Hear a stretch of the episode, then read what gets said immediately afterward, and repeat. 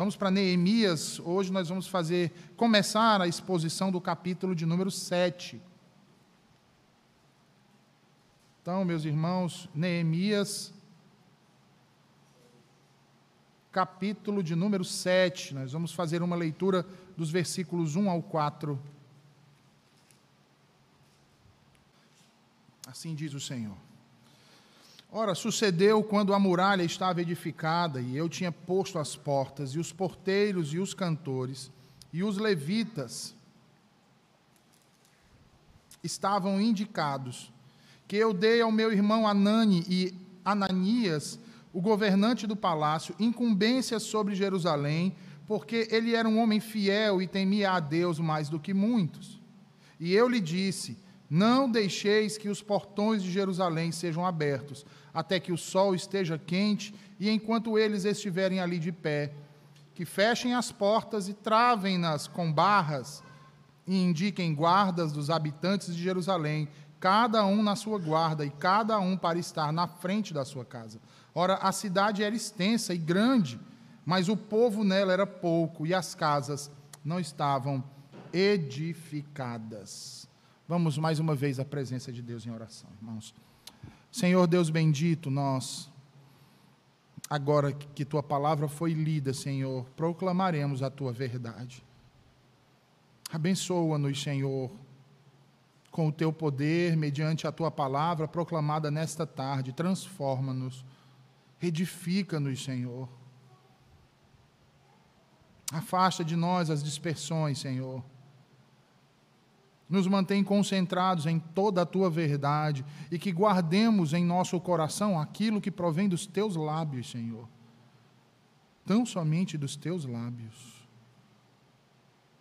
E que possamos praticar, Senhor, a tua verdade.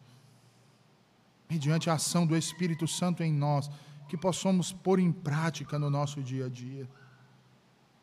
Nos ajuda, ó Santo Deus, nesse momento, falando aos nossos corações, em nome de Jesus, é o que te suplicamos. Amém e amém. Meus queridos irmãos, vejam, após ter vencido insultos, intrigas, ameaças de invasão, injustiças sociais, passado por insinuações e intimidações de seus inimigos, Neemias agora põe termo a um outro problema que passa a existir em Jerusalém, que é o problema da inércia social. Vejam que o copeiro real de modo nenhum se acomodou e, apesar do êxito do projeto de reconstrução dos muros, e da recolocação das portas e dos portões de Jerusalém, ele agora tem uma outra preocupação. Ele tem agora uma outra obra de reforma em vista. Agora ele se preocupa com a segurança da cidade e ele se preocupa também com a espiritualidade daquele povo. Mas qual a razão da preocupação de Neemias, meus irmãos? Vejam, a cidade estava sob ameaça dos inimigos ainda, e a população intramuros ainda era pequena, haviam muitas casas ah, destruídas e poucas que haviam sido edificadas. Além de tudo isso, o povo estava se dispersando, como nós podemos ver aí nos versículos 1 e 2. Veja aí, ele diz Ora, uma vez reedificado o muro e assentadas as portas, na versão de vocês agora, estabelecidos os porteiros, os cantores e os levitas, eu nomeei Anani, meu irmão, e a Ananias, maioral do castelo sobre Jerusalém. Ananias era um homem fiel e temente a Deus, mais do que muitos outros. Aqui no versículo de número 1, Neemias nos mostra o fim da obra de reconstrução física da cidade. No entanto, meus irmãos, surge à sua frente uma outra necessidade, a necessidade de uma reforma espiritual, pois o povo estava se dispersando. Quando o muro foi construído, Neemias colocou as portas e os portões para fortificar Jerusalém. No entanto, as muralhas, as portas e os portões tinham que ter vigias, elas necessitavam de alguém que as pudesse vigiar. E sendo assim, Neemias então designa ah, porteiros ou sentinelas para que ficassem nos muros, nas portas e nos portões. E além disso, Neemias também designa os cantores e os levitas para que se ocupem no serviço do templo, que até então estava sendo, de certa forma, negligenciado. E aí vejam isso, meus irmãos. Neemias ordena especificamente que eles, os sentinelas, os cantores e os levitas, que eles estivessem prontos diante do muro que seria dedicado. E por que eles deveriam estar prontos diante do muro que seria dedicado? Para que eles realizassem aquele serviço de uma, maneira, de uma maneira que fosse de forma ordenada e solene, pois, de acordo com a designação antiga, era um dever dos sentinelas ou dos porteiros, na versão de vocês, que zelassem pela casa de Deus, ah, que fossem responsáveis por ah, abrir e fechar os portões dos pátios, por exemplo, do templo, e que agora estava reconstruído. Se você lembrar bem, em 1 Crônicas, capítulo 9, versículos 17 ao 19, nós temos ali o relato que Salum, Acube, Talmon e Aimã e os irmãos deles, né, serviram exatamente assim. Serviram exatamente assim.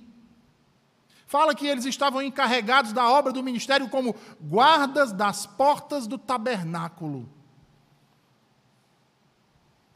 Tá? Então, veja, ah, Neemias destaca pessoas para funções específicas que careciam de pessoas para estarem ali.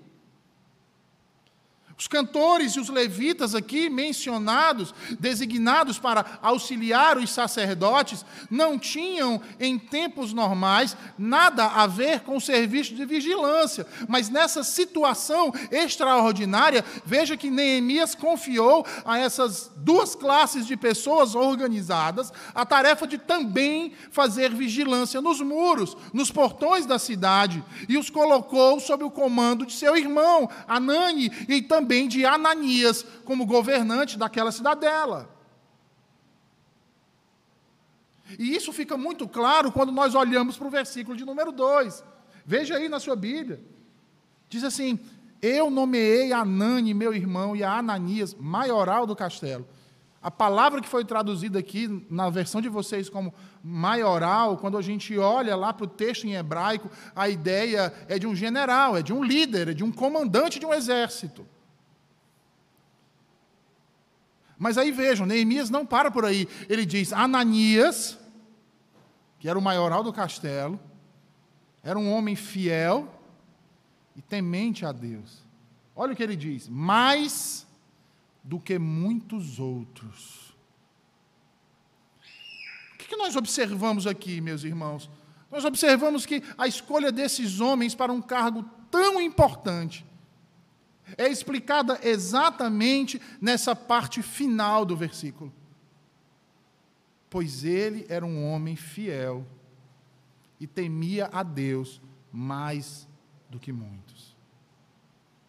Vejam, para proteger a cidade contra os inimigos, os adversários, Neemias precisou tomar algumas medidas práticas, colocar pessoas certas nos lugares certos.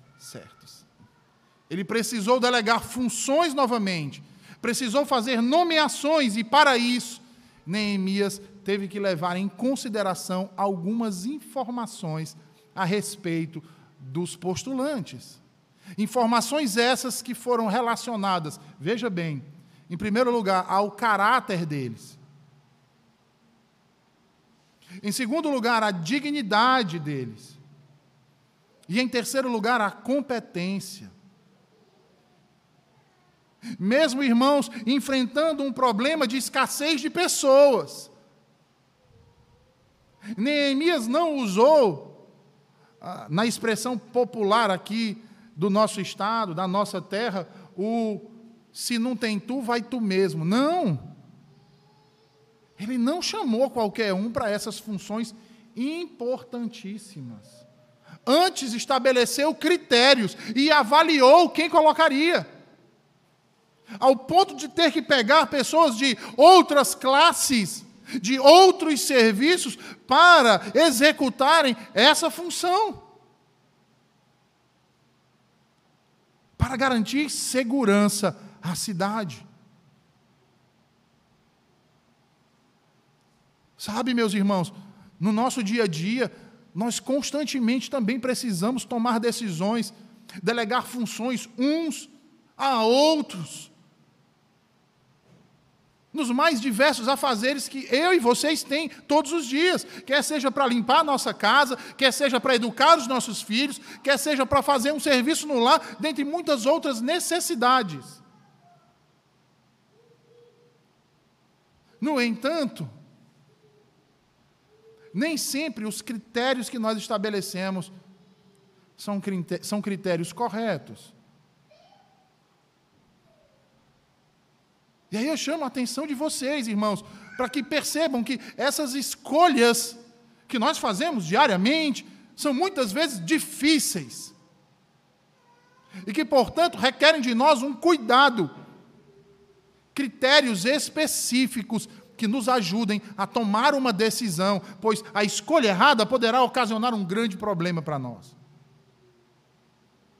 Infelizmente, muitos de nós não considera isso.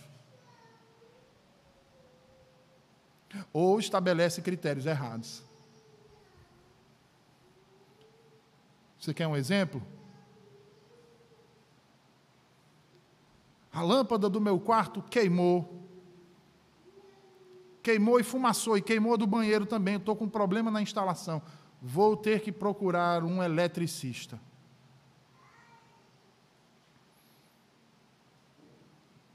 Aí eu chamo o eletricista. O eletricista olha e me dá um orçamento. Eu chamo outro, ele me dá outro orçamento. Eu chamo outro e me dá outro orçamento que está fora do meu orçamento. E aí eu procuro um que Entenda um pouco, vai. E aí eu digo assim: ah, você é eletricista? Não, eu não sou eletricista, mas lá em casa eu conserto quando tem problema nessas coisas, eu mesmo vou lá e resolvo. Ah, tá bom, então você pode me ajudar lá em casa? Posso. Aí ele vai lá e troca a fiação. Quando ele, lampa, quando ele liga a lâmpada, queima toda a instalação da casa. Delegou função sem estabelecer os critérios apropriados. Delegou função para quem não tinha condições de exercer aquela função. É por isso, meus irmãos, que nós devemos perceber se os candidatos estão sujeitos e comprometidos em atender primeiro os meus interesses, antes mesmo dos dele. Porque isso é compromisso com o que faz.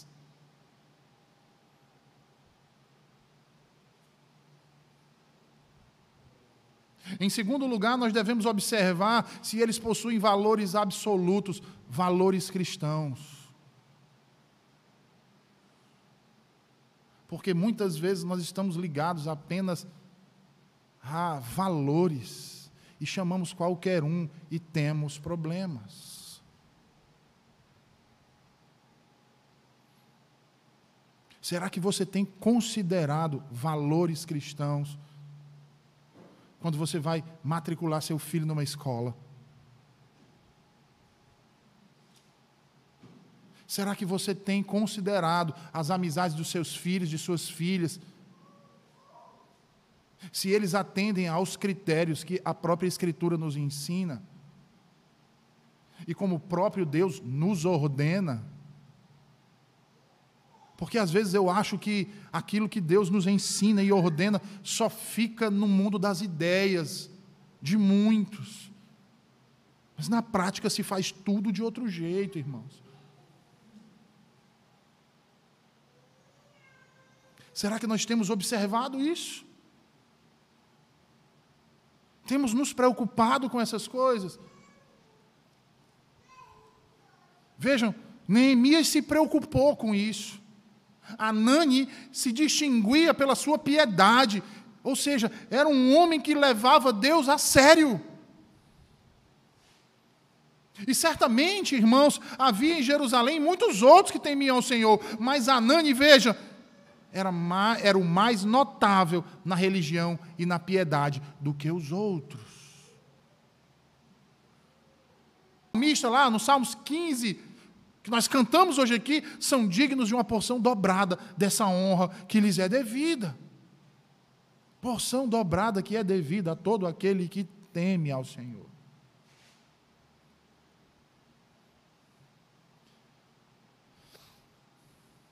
Às vezes nós tememos os perigos, né? Os desafios da vida, a gente teme, a gente tem medo de encarar muitas vezes. Mas nós não deveríamos ter medo disso. Nós não deveríamos temer isso. Antes deveríamos temer o Senhor.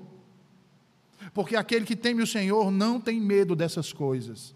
Porque, como diz o salmista lá no Salmo 27, Ele é a nossa luz e a nossa salvação. Do que é que eu vou temer? Sabe, irmãos, nós vivemos esse tempo dessa pandemia que tem matado tanta gente, e eu vejo tanta gente que se diz crente, preocupado que vai morrer.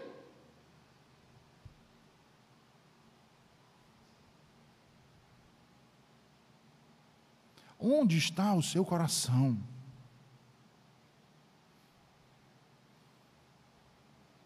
Uma vez eu conversava com, com um irmão, e ele doente, eu fui visitá-lo. E a gente conversando, e ele dizia assim: Pastor, eu, eu, eu não temo a morte. Mas sabe o que é? É porque assim, eu fico preocupado com a minha esposa, com os meus filhos, como é que vai ficar a minha casa? Eu disse, meu irmão, onde está o seu coração? Se você não teme a morte, por que você está se preocupando com essas coisas? O Senhor não cuidou de você até agora? de sua mulher, de seus filhos, o que lhe faz pensar que o Senhor vai abandonar eles?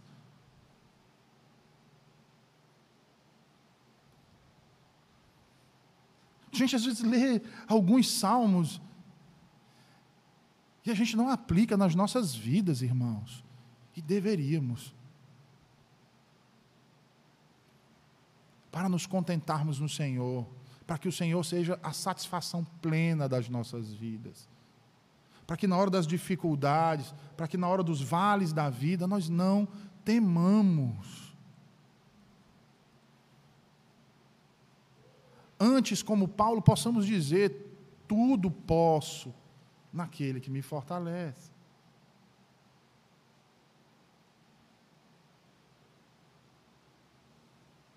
Veja, Neemias procurou pessoas certas para funções importantes.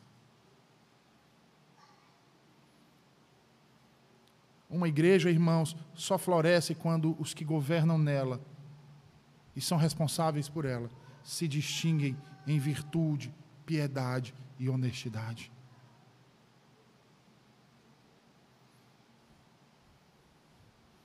É preciso compromisso, temor ao Senhor vida piedosa. A quantidade de pessoas que estão na liderança das igrejas que não possuem nada de piedade, irmãos, é impressionante.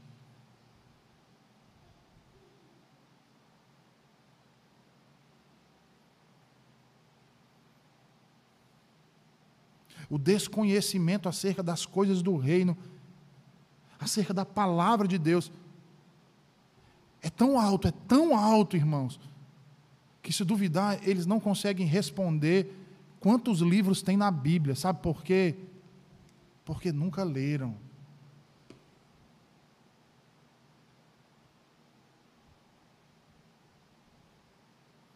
Uma pergunta básica para os nossos alunos, crianças da escola dominical, que eu tenho certeza que você perguntar, ele vai saber dizer mas tem líderes, acreditem, presbíteros, diáconos e pastores que não sabem sequer quais são os dez mandamentos, não sabem nem onde é que tem na Bíblia.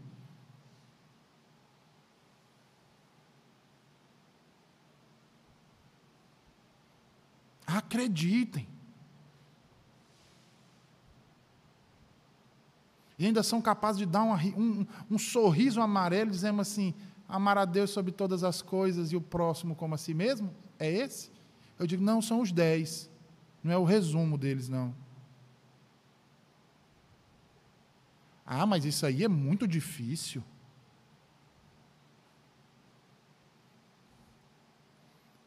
Eu queria estar falando de uma situação hipotética, irmãos. Infelizmente não é hipotético. Isso é real que eu estou falando.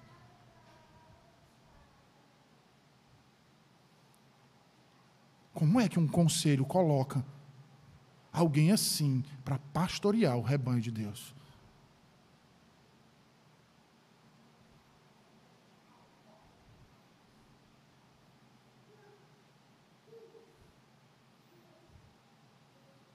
Já imaginou se Neemias tivesse feito isso?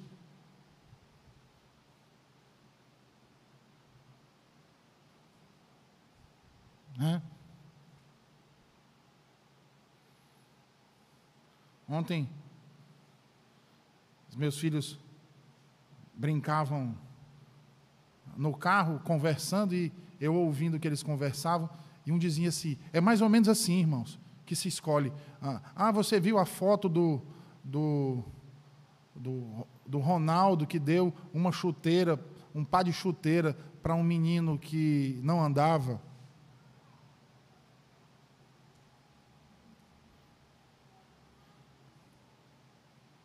E do Messi, que deu um fone de ouvido, o mais caro que tem no mundo, um dos melhores, para um menino que era surdo.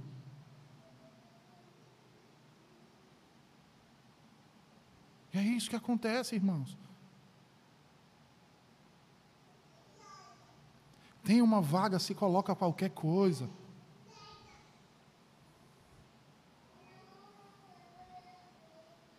Uma igreja só floresce quando os que governam nela são responsáveis por ela, se distinguem em virtude, piedade e honestidade. E como nós vimos hoje pela manhã aqui em Romanos 12, a primeira virtude mais importante é o amor. É o amor. Sem o amor, nada disso é possível. E aí, quem esteve aqui de manhã e ouviu o sermão pregado, vão lembrar do exemplo que eu dei das folhas secas. Folhas secas.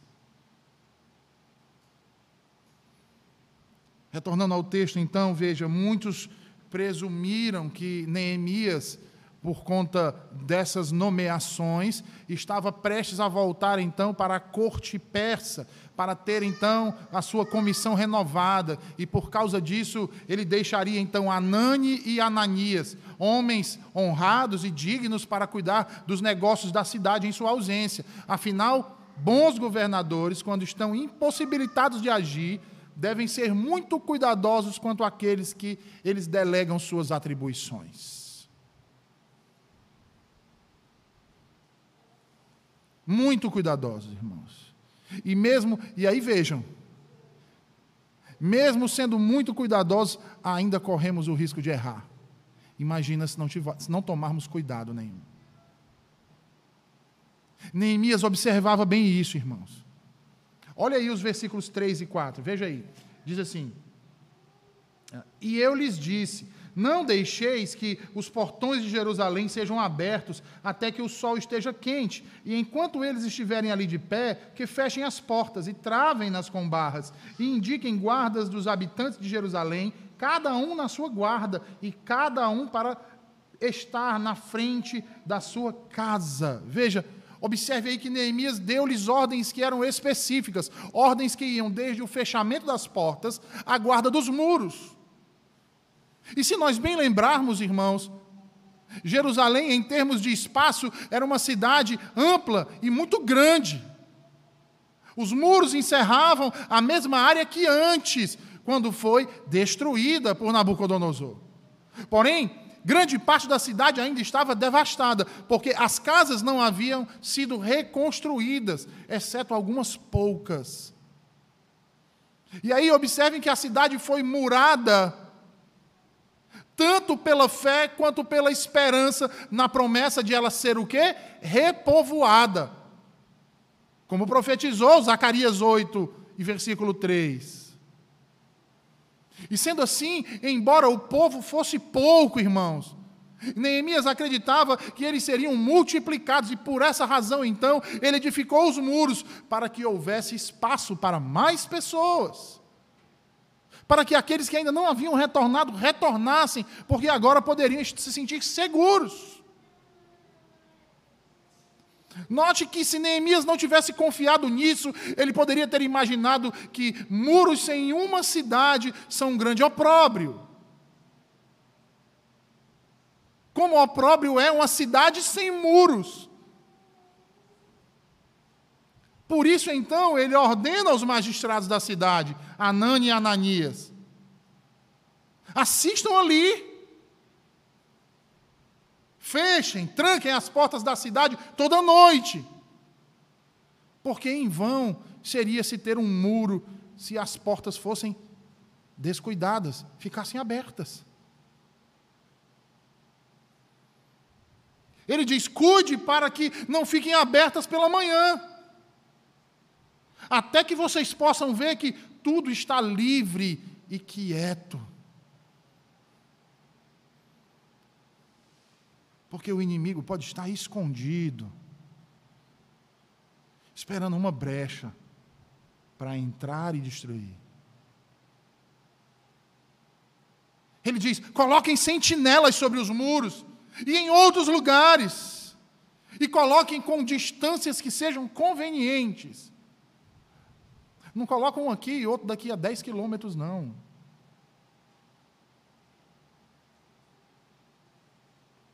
Coloquem eles em distâncias convenientes. Porque em caso de aproximação do inimigo, eles poderiam avisar a cidade do perigo. E ele diz mais, diz, quando chegar a sua vez de vigiar, coloquem-se cada um diante de sua casa. Porque a casa de vocês merece cuidado particular. Entendem, irmãos? Às vezes a gente quer guardar a cidade e esquece da nossa casa. E se nós não guardamos a nossa casa, outros vão vir querer fazer isso. O inimigo vai atacar. O ladrão vai chegar de repente. Então, para eu guardar a cidade, eu tenho que primeiro guardar a minha casa. E essa verdade é tão latente nas Escrituras, irmãos, veja, que Paulo, quando escreve a Timóteo, ele fala do ministro. Ele diz: se ele não é ministro da casa dele, como ele quer ser ministro da igreja de Deus?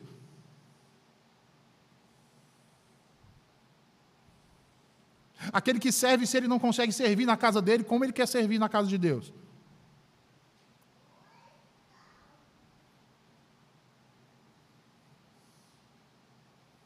Porque o correto, irmãos, é, é que tudo que nós fazemos na nossa casa seja refletido também na sociedade e aqui na igreja. E por mais que nós tentemos esconder, isso é refletido. Isso é refletido.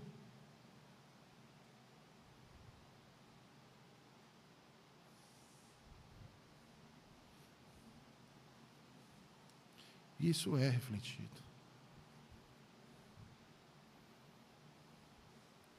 E aí Neemias enfatiza então a que a segurança pública, veja, vejam bem isso. Olha o princípio que Deus está nos mostrando aqui a partir de Neemias. Porque nessa atitude de Neemias de guardarmos a nossa casa para guardarmos a cidade, ele nos dá uma lição de segurança pública. A segurança pública depende do cuidado da, do crente pela sua casa. A segurança pública depende do cuidado do crente da sua casa, de sua família contra o pecado.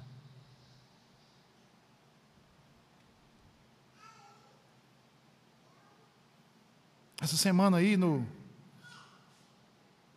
no ataque da polícia lá no conglomerado de morros lá no Rio de Janeiro, onde morreram, se não me engano, mais de 28 criminosos e, um, e, e dois policiais, né? Dois policiais, se eu não me engano. Um policial. Um policial. Aí a uma determinada emissora de televisão aberta do nosso país, Vênus platinada, adjetivada assim, colocou uma das mães chorando pela morte do seu inocente filho. Porque a polícia matou ele de uma maneira cruel, que não estava fazendo nada. No outro dia, as redes sociais ficaram cheias dos vídeos daquela mesma mãe que chorava pela morte do filho com um fuzil na mão numa festa do tráfico.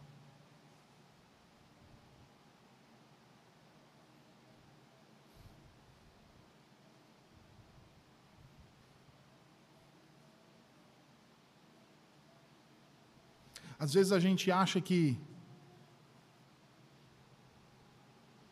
essas coisas da sociedade, né? às vezes a gente acha assim, olha assim, a, a, aquele bandido não tem pai, é como se ele não tivesse pai nem mãe, ele nasceu do nada.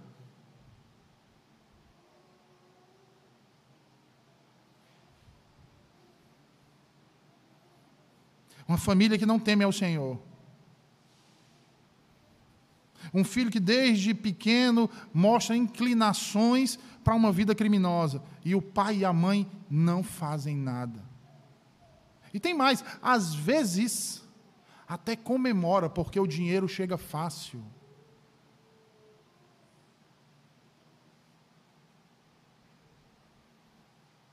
Infelizmente, irmãos, infelizmente, ah, pastor, mas eu conheço casos que os pais sempre foram muito zelosos.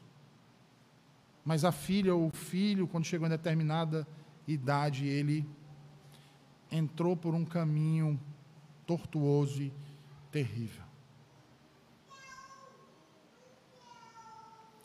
Isso acontece? Claro que acontece. É para mostrar que não tem uma fórmula certinha, sabe? Tipo receita de bolo porque nós estamos falando de seres humanos pecadores. Pecadores. Agora, se você que é um pai, uma mãe crente, que criou o seu filho no temor do Evangelho e ainda assim aconteceu isso, imagine aqueles que não foram criados.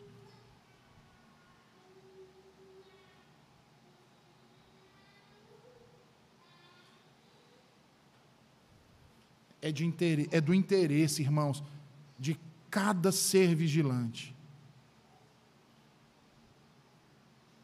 Vigiar a sua própria casa. Mas muitos não entendem isso.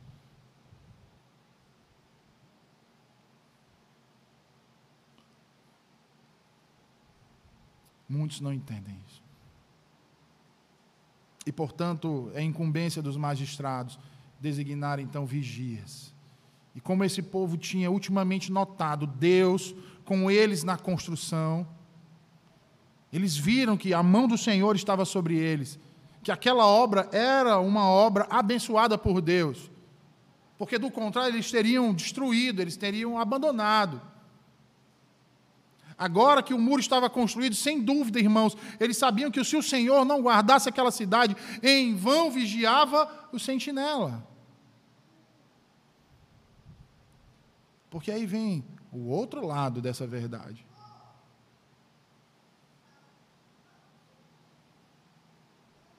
Se o Senhor não guardar a cidade, em vão vigia sentinela.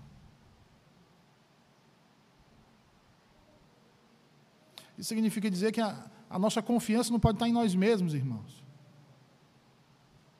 mas no Senhor. Eu procuro fazer aquilo que o Senhor me ordena e com todo o zelo. Mas eu sei que eu posso fazer tudo na ponta do lápis. Mas se as misericórdias do Senhor, se o Senhor não guardar a minha casa, De nada vai servir.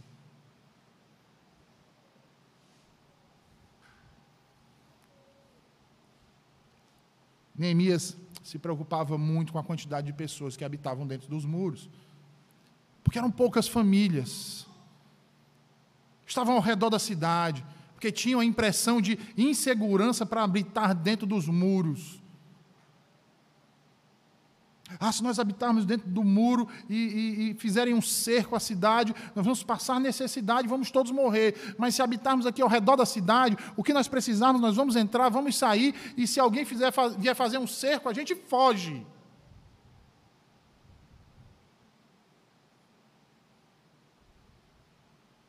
Neemias então fortalece a cidade e as portas e ainda conclama o povo a voltar. E ele lembra ele as promessas de Deus feitas aos patriarcas e à sua descendência. A cidade precisava voltar a crescer, mas não com estrangeiros. Não com quem não temia o Senhor, mas com os filhos da aliança. E meus irmãos, a cidade de Deus precisava crescer, mas não a qualquer preço. Veja que assim como Jerusalém, nossas igrejas precisam crescer, mas não a qualquer preço. Não com joio, mas com trigo. Não adianta nós queremos um crescimento acelerado, se esse crescimento acelerado é sem compromisso com o Evangelho. Um Evangelho que parece verdade, mas que está desprovido da verdade. Porque é cheio de engano, é cheio de arranjo. Evangelho que não transforma não é evangelho. Evangelho que não confronta os nossos pecados não é evangelho. Evangelho que não nos humilha diante da verdade não é evangelho. Como também não é evangelho se não nos trouxer a Cristo.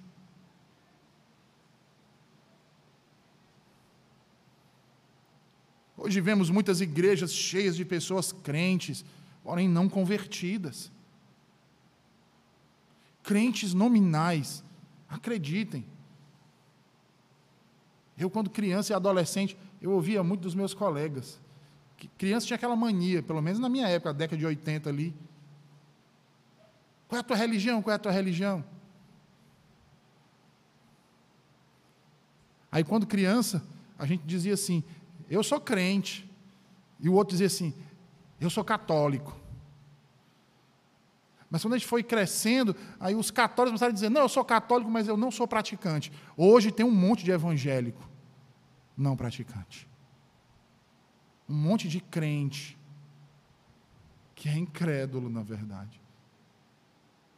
Ele gosta do evangelho, ele gosta de ouvir as pregações, ele gosta da igreja, ele gosta dos irmãos, mas ele não vive o Evangelho. Ele escuta tudo, mas nada ele guarda, nada ele põe em prática.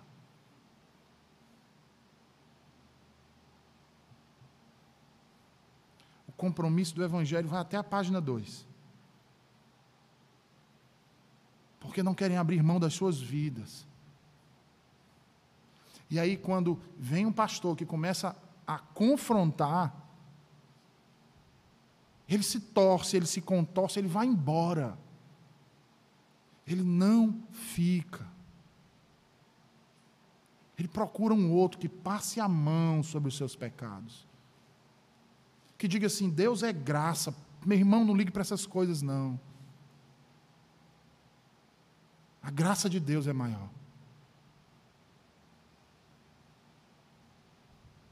Eu nunca vi uma geração odiar tanto a palavra dia do Senhor como essa atual geração.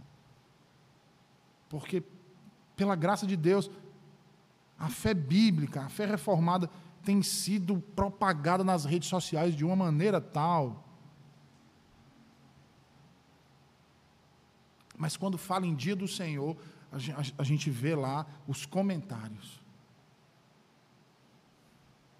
Ah, legalista, ah, isso, ah, aquilo.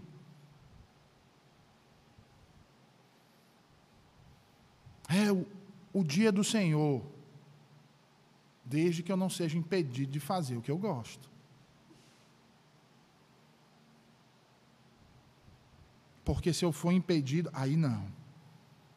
Aí não é dia do Senhor, é dia do opressor.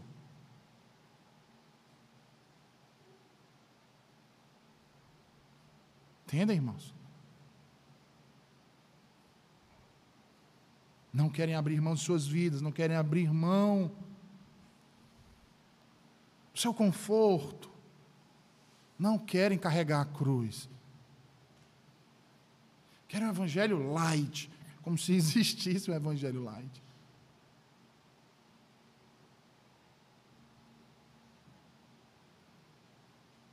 Né? Querem apenas um Deus que seja permissivo, porque amor é permissividade, suscetível a todos os seus desejos e caprichos, igual a Maria dos pais hoje em dia. Filho, vai tomar banho? Eu não quero, não quero. Tá bom, meu filho, tudo bem, você toma banho amanhã. Papai não vai mais encher seu saco, não.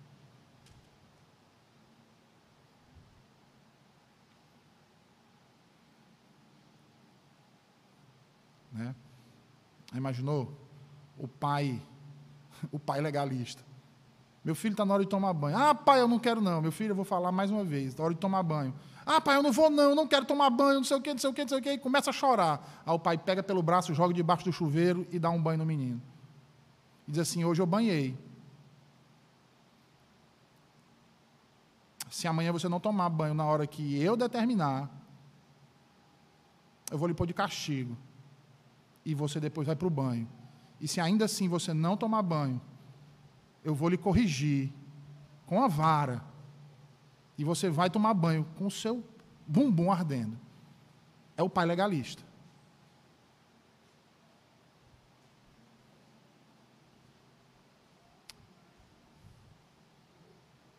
Porque o pai da graça, o filho pode fazer o que quiser.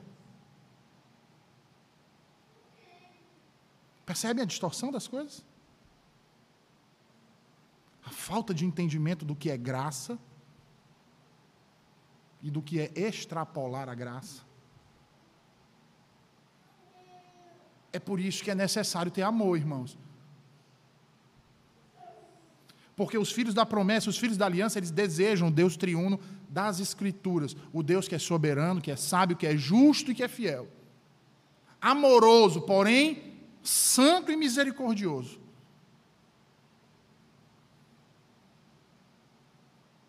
Um Deus que é todo-poderoso, Senhor dos senhores, Rei dos reis, que age segundo o seu santo e sábio conselho, que é firme, imutável e inabalável.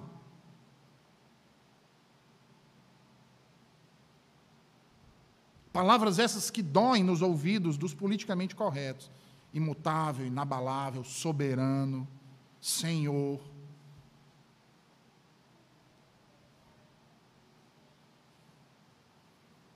Portanto, irmãos, assim como Neemias se preocupou com a segurança e a condição espiritual do seu povo, preocupemos-nos nós também.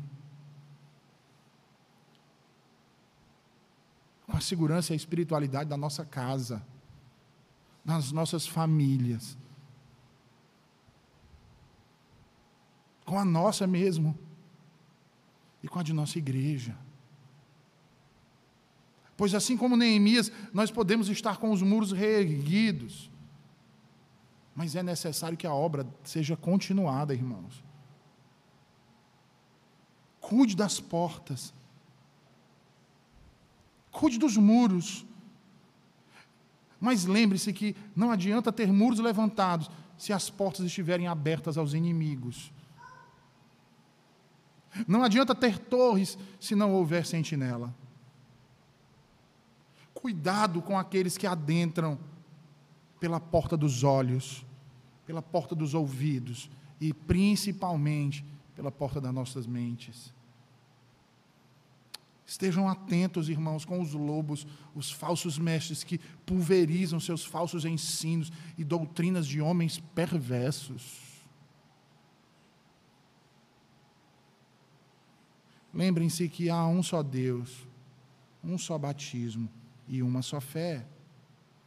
Lembrem-se que precisamos ser vigilantes, orando e nos dedicando à leitura da palavra diariamente, nos dedicando ao Senhor, mas também aos outros, os ajudando e os esforçando para crescer em graça cada vez mais. E que o Senhor tenha piedade de nós e nos ajude a cumprir com a missão que Ele nos entregou. E que a Sua graça seja o combustível para nos fazer caminhar dia após dia, mesmo em meio às dificuldades. E que o Seu amor seja o nosso sustento para realizarmos tudo isso para a glória do Seu santo nome. Vamos orar, meus irmãos. Senhor Deus, nós te agradecemos por tua palavra pregada nesta tarde, Senhor. Obrigado por nos falar acerca da necessidade de reforma constante, principalmente uma reforma espiritual em nós, Senhor. Que a tua boa obra que tu iniciaste em nós, Senhor, tenha continuidade, chega à conclusão, como tu disseste, naquele grande dia, Senhor em que teremos nossos corpos glorificados e receberemos a coroa de glória das tuas próprias mãos. Nos abençoa, Senhor, e nos livra do mal, em nome de Jesus. Amém e amém. Vamos ficar de pé, meu